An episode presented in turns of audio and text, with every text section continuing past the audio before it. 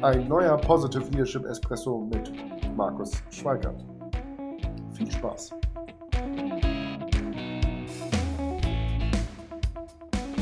Gegenargument Nummer 6. Positive Führung steht betriebswirtschaftlichen Notwendigkeiten entgegen.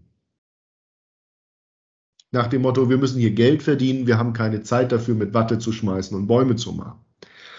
Das unterstellt ja zunächst einmal, dass positive Führung nicht seriös wäre oder möglicherweise, wenn es seriös, äh, wenn es, wenn es Spaß bringt, dann ist es nicht seriös.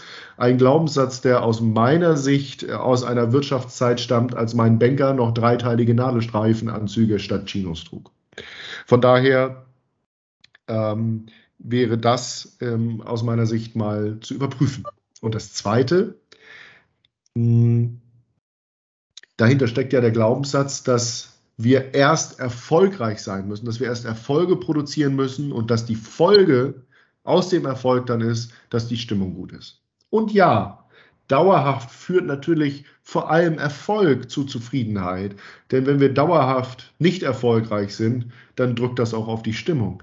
Aber wir wissen aus der positiv-psychologischen Forschung eben auch, dass Zufriedenheit positive Emotionen, eine gute Stimmung im Team, ein Wissen darum, wofür ich diese Leistung äh, erbringe. Kurzum, Zufriedenheit dazu führt, dass Erfolg wachsen kann.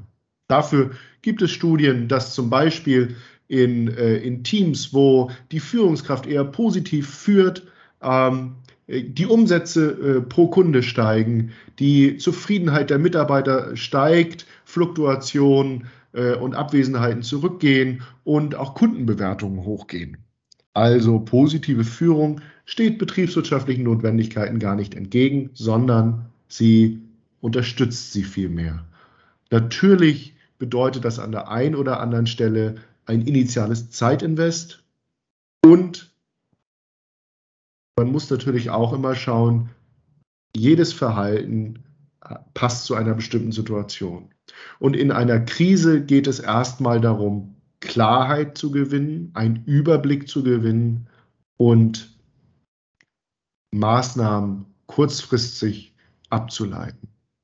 Aber diese Maßnahmen konzentrieren sich im optimalen Falle eben auch nicht nur auf Kritik, negative Emotionen, sondern eben auch auf zum Beispiel ein Gefühl von Gemeinschaft nach dem Motto, puh, das ist eine wirklich schwierige Situation und ich weiß noch nicht, wie wir da rauskommen, aber ich möchte es mit euch gemeinsam schaffen. Welche Ideen habt ihr? Das wäre aus meiner Sicht auch ein Ansatz positiver Führung und einmal mehr ähm, mein Argument, dass positive Führung nicht nur was mit Konfettikanonen zu tun hat.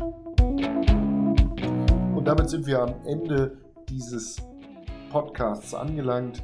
Und in diesem Positive Leadership Espresso haben wir uns mit einem weiteren Kritikpunkt oder Bedenken in Bezug auf positive Führung auseinandergesetzt. Und ich habe meine Sichtweise darauf geteilt. Wie ist deine Sichtweise ähm, zu diesem Kritikpunkt und meinen Gedanken dazu? Ich freue mich, wenn du diese Gedanken mit mir teilst auf LinkedIn oder per E-Mail an schweikert.hbkontur.de auch zu finden hier in den Show Notes. Bis zum nächsten Mal. Eine gute Zeit. Dein Markus Schweig.